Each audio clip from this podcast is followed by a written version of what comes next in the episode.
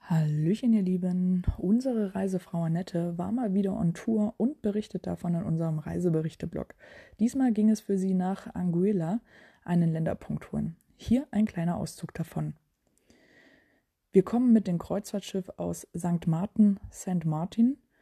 Und diese Insel mit zwei Länderpunkten ist an sich schon spannend genug. Aber wir wollten dieses Mal von hier aus zum Länderpunkt Anguilla starten. Auf den ersten Blick ein einfacher Länderpunkt. Wir nehmen ab dem Kreuzfahrtterminal ein Taxi nach Marigot. Taxen gibt es ausreichend, direkt am Fähranleger. Man verlässt das Kreuzfahrtterminal und biegt nach rechts ab zu einem kleinen grünen Häuschen. Dort links sieht man schon die Taxihaltestelle. Ist wirklich wie eine Bushaltestelle aufgebaut. Taxen sind sehr gut organisiert. Es gibt einen Festpreis, der an Tafeln angeschlagen steht. Je voller ein Taxi, desto günstiger für den einzelnen Mitfahrer. Zwischen zwei und drei Mitfahrern ist der finanzielle Unterschied am größten. So rentiert es sich, zu dritt zu sein.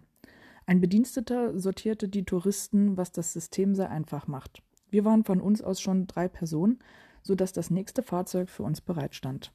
10 US-Dollar kostete die Fahrt vom Fähranleger nach Marigot für jeden von uns. In Marigot angekommen, erledigten wir natürlich zunächst die Aufgaben des Virtuals. It's About Time GCHH2Q.